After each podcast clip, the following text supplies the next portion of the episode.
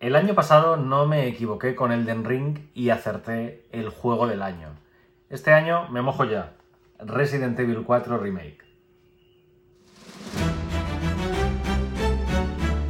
Frogmación Podcast.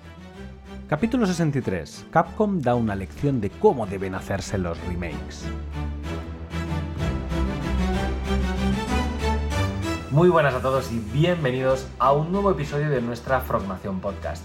El año pasado, más o menos por allá por el mes de marzo o abril, justo poco después de haber empezado el podcast de Frog Games, eh, me mojé y dije que Elden Ring me parecía un juego del año, citando todas las características de esa colaboración del estudio de Front Software junto con J.R.R. Martin, el creador de la saga de Juego de Tronos, y enumeré diversas razones por las cuales ese juego merecía ser el juego del año 2022. Se lo disputó junto con otra obra maestra que, por cierto, no sé por qué no hemos hablado de ella en el podcast, pero igual un día hablo de ella, que es God of War Ragnarok, la continuación de la historia de, Kratos y Atreus. Y este año apenas acabamos de empezar, porque estamos en el mes de abril, un cuarto del año o un tercio del año, y ya tengo candidato. Tengo candidato y es el remake de Resident Evil 4. Ya sabéis que yo he criticado varias veces en el podcast los remasters y, los remakes como una forma cutre de seguir explotando una gallina de huevos de oro. Y el claro ejemplo de ello ha sido The Last of Us. Que The Last of Us, pues no creo que necesitara, después de haber tenido el juego en PlayStation 3 y en PlayStation 4, un remaster remake para PlayStation 5 y que bueno, se hayan escudado de que es que va a salir para PC, entonces vamos a sacar otra versión para PlayStation, ¿no? El juego ya ha funcionado bastante bien y no creo que necesitara ese remake o ese remaster de, de, The Last of Us, de la historia de Joel y Ellie, al menos la parte 1. Ni hablemos de la parte 2 que apenas salió hace 2-3 años y que por tanto no tiene tiempo todavía de haberse quedado obsoleto. Pero esto de aquí, el Resident Evil original, el de PlayStation 2, es un juego que marcó un antes y después en la forma de entender los juegos de terror. Tanto es así que fue la última gran obra de, del creador de esta saga, de Shinji Mikami, en la empresa Capcom, y que luego decidió marcharse porque discrepó en la forma de entender ese género que él mismo había creado en, en forma de esta saga Resident Evil que se llamaba el Survival Horror. Muchos años después, eh, Shinji Mikami crearía una spin-off de estos juegos Resident Evil, que sería el videojuego The Evil Within, que tendría parte 1 y parte 2, que intentaría volver a esos orígenes de lo que era el survival horror, con una puesta en acción moderada, pero de terror elevada, ¿no? Entonces yo recuerdo el primer The Evil Within con pavor, ¿no? El bicho ese que salía y que te mataba de un toque, no, no recuerdo el nombre, un bicho con un pelo enorme, así como... Era como la muerte personificada. Daba auténtico pánico auténtico terror.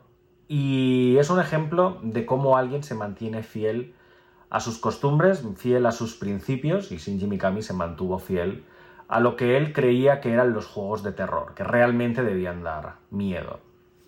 Después de Resident Evil 4, del original de 2005, la franquicia fue en declive hasta el punto en que Resident Evil 6 fue un auténtico desastre, fue un desperpento de acción pura y dura, muy criticado por la prensa, muy criticado por los jugadores, y razón por la cual Capcom no tuvo más remedio que reinventar la saga cuando en 2017 volvió a algo un poco más del género de terror y menos del género de acción, tuviendo que optar por la perspectiva en primera persona, que quieras o no siempre en primera persona como que acojona más, ¿no? Porque como tienes el campo de visión limitado, no ves lo que hay detrás, no ves lo que hay a los lados, pero sí que puedes jugar mucho con, con el sonido.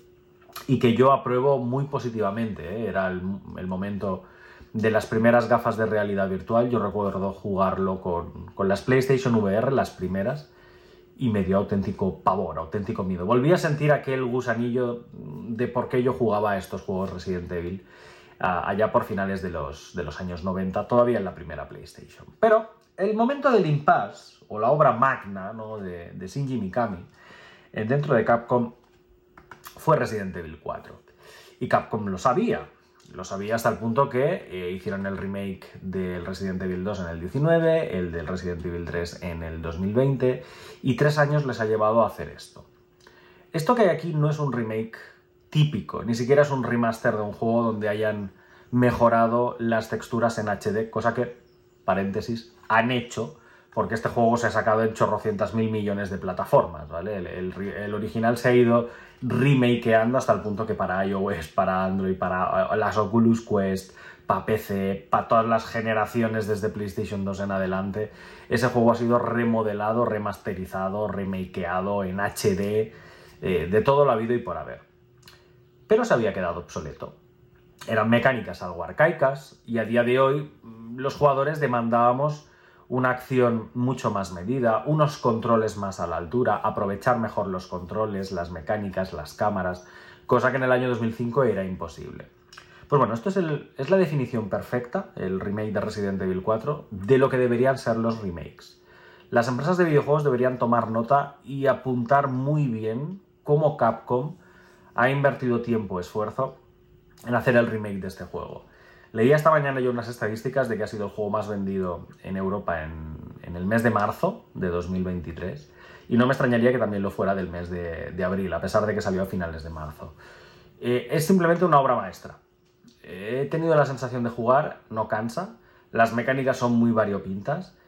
Para los fans del original hay mucho fanservice, porque se ha vuelto a incluir escenarios que recuerdan a la arquitectura, diseño del original pero siempre hay diferencias, siempre hay mejoras, siempre hay upgrades. En ningún caso me he sentido cómodo porque conociera ya el juego. No es el mismo de Last of Us con la misma historia de Joel y Ellie. En este juego se ha expandido la historia de los personajes. Personajes que pasaban sin gloria ni pena, como era el, el caso de Luis Serra.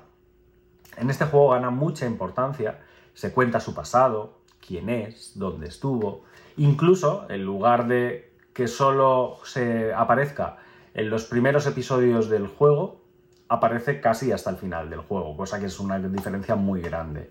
Un personaje que hay que rescatar, que es la hija del presidente, Ashley, en el original era un auténtico incordio, era un tostón tenerla, eh, cada dos por tres le hacían daño y había que ir y curarla. Aquí no solo ha ganado en jugabilidad, le podemos dar órdenes para que esté más o menos cerca de nosotros, sino que además se convierte en algo muy importante en, los videojuegos que tienen historia, y es lo que llamamos un personaje redondo.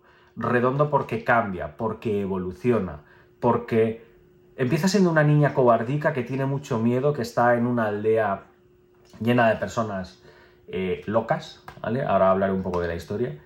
Y va evolucionando a medida que ella misma va madurando dentro de lo que es la historia. Esta historia se centra en el año 2005, años después, siete años después de los acontecimientos de, Raccoon City, que es la trilogía Resident Evil 1, 2 y 3. En este caso, Leon Kennedy, que ya aparecía en, Resident Evil 2, eh, se ha convertido en un agente al servicio del presidente y le mandan en una misión para rescatar precisamente a la hija del presidente de los Estados Unidos, Ashley Graham. Esta ha sido secuestrada, parece ser que por una secta eh, española, ¿vale? una secta religiosa que se la ha llevado y la mantiene cautiva en un pueblo llamado Valdelobos, perdida allá por las montañas de, de, España. Como dato curioso, Valdelobos existe. Es un pueblo de, de, España y supongo que se han basado un poco en la arquitectura, se han basado un poco en, en la forma de ser, en, cómo está estructurado para el juego original incluso. Cuando llegamos nos damos cuenta de que los aldeanos están tan locos. Nosotros vamos escoltados de dos policías, pues bueno, esos dos policías empiezan ya que mueren en los primeros minutos de, juego. Y nos encontramos en una aldea donde nos empiezan a atacar. Estos aldeanos buscarán matarnos por todos los medios habidos y por haber. Y solamente unos pocos minutos, casi casi no llegará la hora, después de empezar, nos daremos cuenta de que estos aldeanos están poseídos por un parásito que se llaman las plagas, parásito que se, les inocua y que, bueno, se vuelven locos. A partir de ahí deberemos sobrevivir en un mundo de terror mucho más terror que el original. El, el, original era más un juego de acción que no de terror. Este ha recuperado la estética de terror, mucho más oscuro, eh, con muchos más sustos, con muchos más momentos que no te esperas, volviendo a, ese género de terror que creara Mikami en, a finales de los 90. Y nos encontraremos que la historia es la misma que en el original, al final no deja de ser una historia de héroe americano que necesita rescatar a una princesita, punto pelota.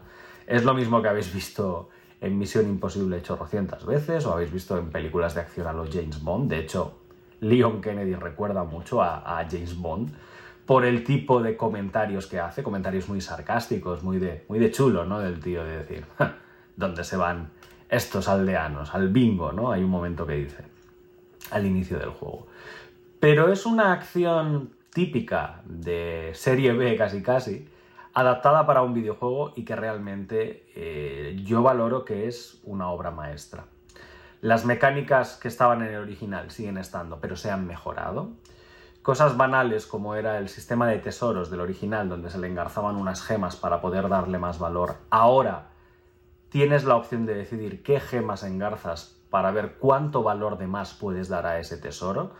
El sistema de misiones del buhonero, que es quien nos vende las armas, me parece fantástico porque expande con horas adicionales, que no son horas de relleno, son interesantes las misiones que, que nos ofrece. Y también las recompensas. El trasfondo de la historia se ha ampliado muchísimo, ahora conocemos más los personajes. El rediseño de los enemigos principales, que son Ramón Salazar, eh, Vitores Méndez y el propio jefe final, Osmund Sadler, son increíbles. Se les ha dado una profundidad, se les ha dado una visión, un, mo un modelaje de los personajes y su forma de ser increíble. Y de hecho, los traductores al castellano suenan porque los hemos escuchado en decenas de series, de películas y de otros videojuegos. Llama la atención, por ejemplo, que el doblador del protagonista, no me sé el nombre, pero bueno, el doblador del protagonista es el mismo que dobla a Mulder en Expediente X, al propio Leon Kennedy en los otros remakes, por supuesto, pero también a Joel de The Last of Us, por ejemplo, si habéis visto la serie en, en HBO, el mismo doblador de la serie es el mismo doblador que el del videojuego y, es el doblador de Leon Kennedy. Y el del malo está súper bien elegido. Es el doblador del actor secundario Bob. Entonces tienes ese miedo, ese pavor, ¿no? De, de siempre que escuchas al actor secundario Bob en Los Simpson y que de hecho es, el, eh, es una forma fantástica de ponerle un broche de oro a, a, un juego de estas características. Como dato anecdótico, el doblador de The Last of Us, eh, de, de, Joel de The Last of Us o de Leon Kennedy, estuve investigando el otro día, es el mismo doblador que el de Lord Voldemort, para que podáis comparar, pues pone, os pongáis algunos audios y podáis ver la gran cantidad de registros que tiene un actor de doblaje en, en el mundo de los videojuegos, en el mundo de las películas. Jugadlo. Si tenéis ocasión, jugadlo. Yo siempre os dejo abajo el, el link a Instant Gaming para que lo podáis conseguir al mejor precio posible. Pero si tenéis ocasión, jugadlo. Por las mecánicas, por la historia. Incluso si os hacéis con la versión deluxe, la versión especial, no la han ampliado con dos o tres skins o dos o tres tonterías que puedas añadir allí. No, lo han ampliado con más tesoros, lo han ampliado con más armas únicas y exclusivas de esa versión, con modos de juego adicionales. Vale la pena. Es un juego que me parece una obra maestra. Está súper, súper, súper bien pensado. Y no le he podido encontrar ningún pero. Sí, bueno, tiene algún que otro bug por allá, pero no es lo suficiente como para mencionarlo. Las cosas malas ni siquiera le hacen pequeña sombra a todo lo que es este juego. Y esos son varios de los motivos por los que yo considero que va a ser el juego del año 2023. Vamos, me sorprendería mucho que no lo fuera, teniendo en cuenta lo que nos espera el resto del año en términos de videojuegos. Por tanto, os digo, os dejo el link en la descripción para que le podáis echar un vistazo y lo podáis jugar en, digital a través de, de, Instant Gaming si todavía no lo habéis adquirido. Y realmente os digo, juego del año, ¿vale? Juego del año. Cuando un juego ya era obra maestra, solo puede ir a peor normalmente. Pues este es un caso donde ha ido mucho a mejor, los personajes han ido a mejor, los enemigos han ido a mejor, los escenarios, la ambientación ha ido a mejor, incluso la música ha ido mejor. Por tanto, esto es mi valoración hasta el momento y mi recomendación para que juguéis en estos primeros meses del año 2023. Nos vemos en el siguiente. Si te gusta Frogmación Podcast, síguenos en redes sociales, a través de Facebook, Twitter, Instagram o nuestro canal de YouTube. Y consulta todos nuestros cursos o suscríbete a nuestra newsletter en la web frogamesformacion.com.